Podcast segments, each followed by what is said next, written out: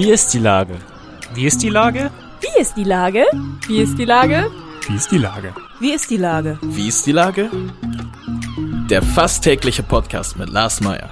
Wie ist die Lage? Unser fast täglicher Podcast als Kooperation mit der Mopo und der Gute-Leute-Fabrik spürt seit über einem Jahr tagesaktuellen Fragen nach. Macher, Musikerin, Models, Mütter und Politiker, genauso wie Schwestern, Schüler, Schlachter, Freiberufler oder Helfer, also prominente Lenker oder unbekannte Denker, kommen knapp 15 Minuten zu Wort. Die Auswahl ist rein subjektiv, aber immer spannend und überraschend. Mein Name ist Lars Meyer und ich rufe fast täglich gute Leute an. Und jetzt kommt erstmal gute Werbung. Bis gleich. Acht Bühnen, eine ungewöhnliche Show. Ein Ziel. Hamburgs Kulturhelfen.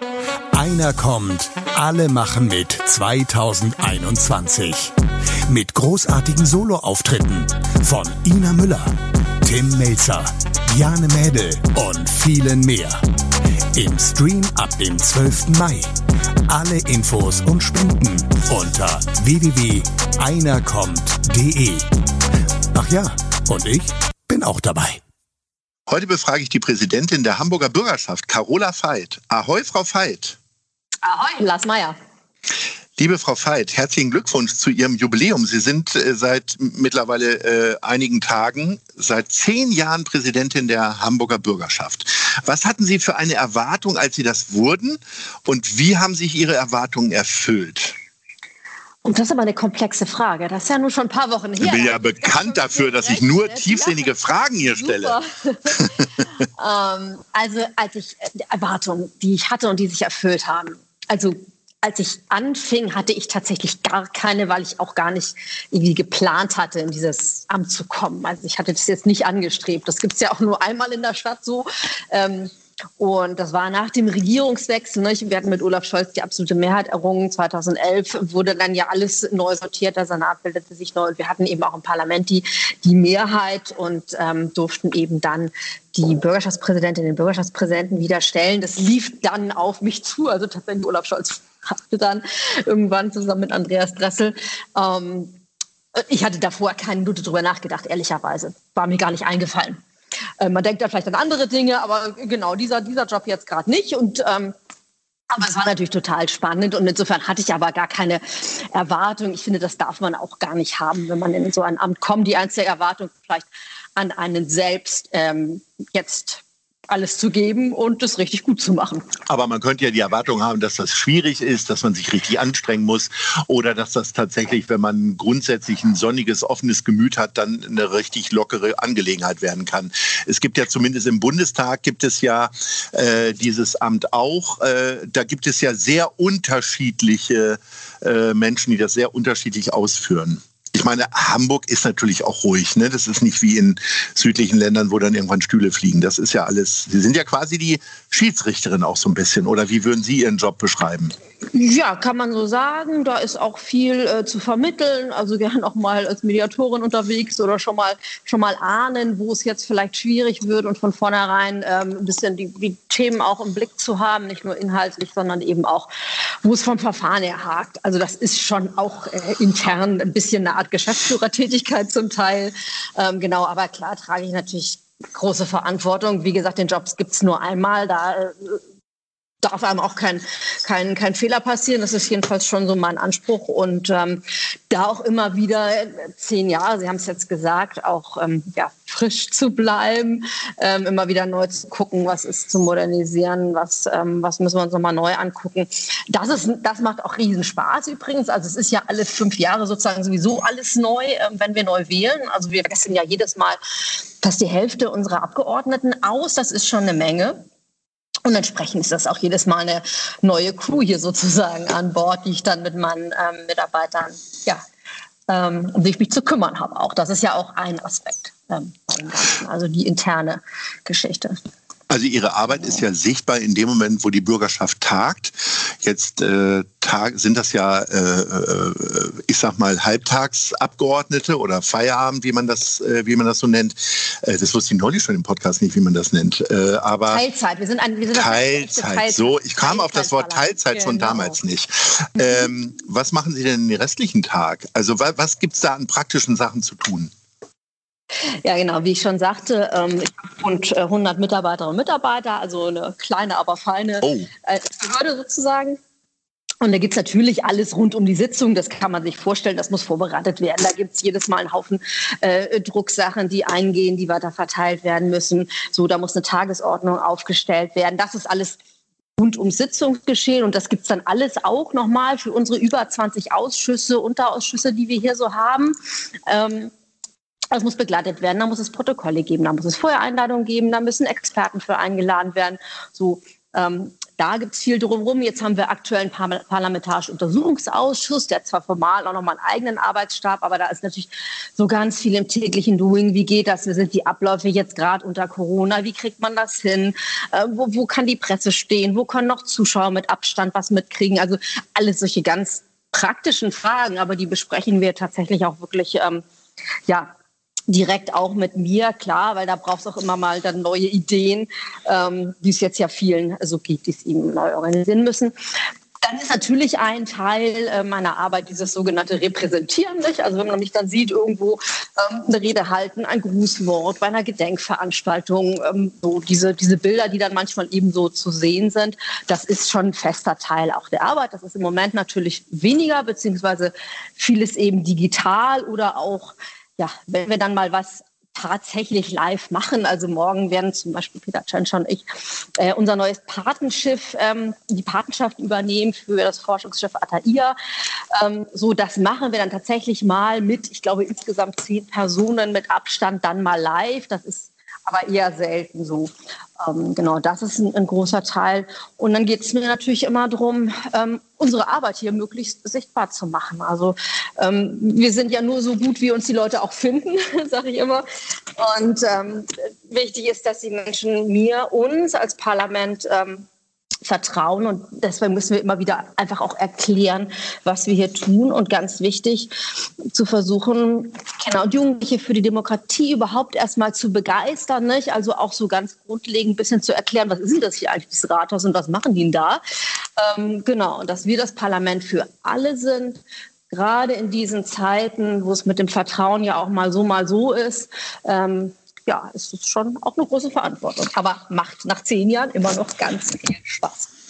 Was fehlt Ihnen denn pandemiebedingt äh, an Ihren Arbeitsabläufen, die jetzt möglicherweise gerade nicht so vorkommen? Ähm, naja, schon die direkten Begegnungen zum Teil. Also gerade wenn es so um internationale Kontakte geht, da sind wir auch als Hamburger Parlamentarier durchaus unterwegs. Wir haben nicht nur unsere Partnerstädte, äh, mit denen wir uns auch unterschiedlich intensiv schon austauschen. Also mit St. Petersburg haben wir einen ganz engen Kontakt, also zivilgesellschaftlich, aber eben auch wir als Parlamentarier. Ich sehe meinen, meinen Amtskollegen da normalerweise mindestens einmal, eher zweimal im Jahr. Den habe ich jetzt halt seit anderthalb Jahren nicht gesehen. Das ist schon schon was anderes. Ne? Wir werden jetzt auch mal telefonieren, aber das ist eben schon, wenn es sowieso politisch auch schon schwierig ist, ist das eben noch mal schwieriger. Wir haben, wir sind in der Ostsee-Parlamentarierkonferenz mit den Kollegen im Ostseeraum, aber eben auch Polen, Russland eng verbunden, haben da zum Teil Arbeitsgruppen und wenn das dann alles nur noch digital ist und Englisch ja sowieso nicht oder noch mit über mit Dolmetschen, äh, dann ist das schon mühsam und man hat so das Gefühl, dass Stück für Stück auch so ein bisschen ähm, was verloren geht, auch an ja eingespieltem Arbeiten dann zum Teil, ne? weil dann eben, wenn mal ein Personalwechsel ist, kennt man, hat man sich ja nie persönlich kennengelernt. Das finde ich schon, ähm, schon schwierig. Und ähm, ja klar, die eine oder andere Veranstaltung in Hamburg ähm, fehlt dann schon auch so auf Strecke. Also ich bin heute immer wieder mit so einem Ahoi-Büdel unterwegs. So, so. genau, ich glaube es ist 2018 und, und ähm, ja, da denkt man dann schon, Mensch, hm, wäre wär auch mal wieder wäre schon auch mal wieder nett. Oder Ihr eigenes Fest in der Bürgerschaft im, ja, im Innenhof des Rathauses. Ne? Unser großes parlamentarisches Sommerfest. So. Aber das sind eben, äh, das ist bei mir sehr im Hintergrund. Ehrlicherweise, ich denke schon viel an die Kinder, Jugendlichen, junge Erwachsenen, die jetzt seit über einem Jahr überhaupt kein normales Leben mehr haben, so hier in der Stadt. Das geht mir schon nahe. Ich finde so ehrlicherweise, wenn Sie oder ich, wenn wir unseren 45. jetzt nicht so groß feiern können, dann ist das halt mal so. Mhm. Mhm. Aber da gibt es eben andere Gruppen, ähm, denen es wirklich, äh, wo man wirklich sagt, das ist jetzt echt zu lang, es reicht. Ne? Also da, da ist es schon schwierig, auch Normalität noch irgendwie ein bisschen herzustellen. Und ähm, ja. Deswegen persönlich, glaube wir Erwachsenen können da klarkommen, aber Haben Sie so einmalige Momente denn äh, irgendwie erleben müssen, die sonst anders ausgefallen wären? Also ich hatte letztes Jahr meinen 50. Geburtstag, den ich so nicht feiern konnte, wie ich ihn feiern wollte. Gab es bei Ihnen etwas, wo Sie gesagt haben, auch irgendwie eine verschobene Hochzeit im Bekanntenkreis oder was, äh, wo Sie darauf verzichten mussten? Ja, also mein, mein, mein Jüngster, ich habe ja noch so einen kleinen Nachzügler, der wird diese Woche acht und das ist jetzt schon der zweite Kindergeburtstag, den es sozusagen dann eben nicht gibt. Ich weiß, gar nicht, ob du überhaupt noch wissen, wie richtiger Kindergeburtstag geht. Ja. Äh, das geht dann, dann schon so auch nahe, ne? das muss ich schon sagen. Und, und ja, wir haben vor ein paar Wochen meine äh, Schwiegermutter beerdigt, so wenn das dann wirklich nur noch so im ganz kleinen Kreis ist und man kann hinterher nicht mal eine Tasse Kaffee zusammen trinken, dann mhm. ähm, also, aber so geht es eben vielen im Moment nicht so. Ich habe auch ganz persönliche ähm, ja, Anrufe zum Teil gehabt oder, oder Post bekommen, wo Leute das eben, Menschen das eben auch schildern, die wirklich dann ihr, ihren Liebsten, ihre Liebste ja womöglich sogar verloren haben wegen Corona und dann das eben noch nicht mal richtig ja, begehen sozusagen durften. Ne? Das, das ist schon hart. Also da muss man schon sagen. So. Und natürlich ist in der Arbeitswelt auch manches, manches beschwerlich. Also ich würde mich schon freuen, mal wieder in meinem Plenarsaal mit all meinen 122 Kolleginnen und Kollegen zu tagen und nicht immer nur so mit halber Mannschaft. Das ist doof, aber wir können ja trotzdem arbeiten. So. Ein äh, Teil unserer Gesellschaft, die vor allen Dingen die Hamburger Kultur, hat da auch sehr zu leiden. Sie haben äh, Sie engagieren sich sehr für die Hamburger Kultur. Unter anderem sind Sie Stiftungsrätin des Kulturpalast Hamburg. Ähm, wie ist denn da so Ihr Einblick jetzt gerade? Ja, das ist eben auch eine, eine, Gruppe, wo es einfach, einfach hart ist. Gerade, also nicht mal vielleicht für die, die es organisieren, da gibt es dann zum Teil natürlich Einschränkungen, vielleicht sogar Existenzängste, wenn es doof läuft und das mit den Hilfen nicht so klappt, ne, so.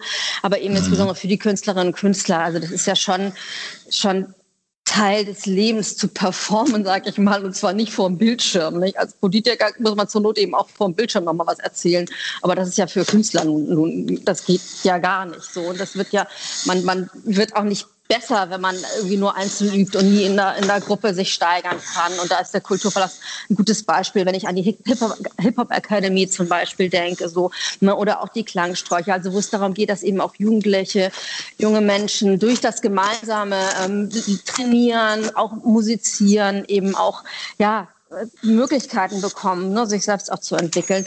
Das fällt ja alles komplett weg, mehr oder weniger so. Und das ist schon ähm, ja, ich komme da mal wieder drauf. Das ist schon, glaube ich, so die größte Einschränkung ähm, tatsächlich. Und für die Einrichtung selbst ist es natürlich auch echt hart. Ich bin froh, dass ich ein Stiftungsrat bin, weil das immer wirklich auch gut ist, da mal dicht dran zu sein, ein, diese, genau diese Einblicke auch zu haben, weil das für uns, für unsere Entscheidung im Rathaus ja auch ähm, wichtig ist.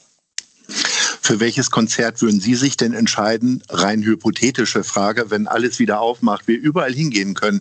Welchen Künstler würden Sie sich denn im Stadtpark oder wo auch immer wünschen, wo Sie sofort hingehen würden? Ach nee, Stadtpark darf man ja bei Hamburger Politikern nicht sagen. War jetzt völlig wertfrei, sollte kein Gag werden, erst im Nachhinein. Also, ja, im Stadtpark schon tolle Konzerte, ich sagen. Also, ähm, Aber genau. Sie wünschen sich jetzt nicht die Stones herbei. Nee, da habe ich mir beim letzten Mal tatsächlich auch gar keine. Ähm, ja, also okay. Das habe ich schon gesehen, war, war prima. Ähm, also Bruce Springsteen wäre ich schneller beim, beim Kartenbesorgen, ähm, aber auch, auch, auch was Kleines. John Hyatt würde ich gerne noch mal sehen. So was, ja, also ach, im Grunde genommen.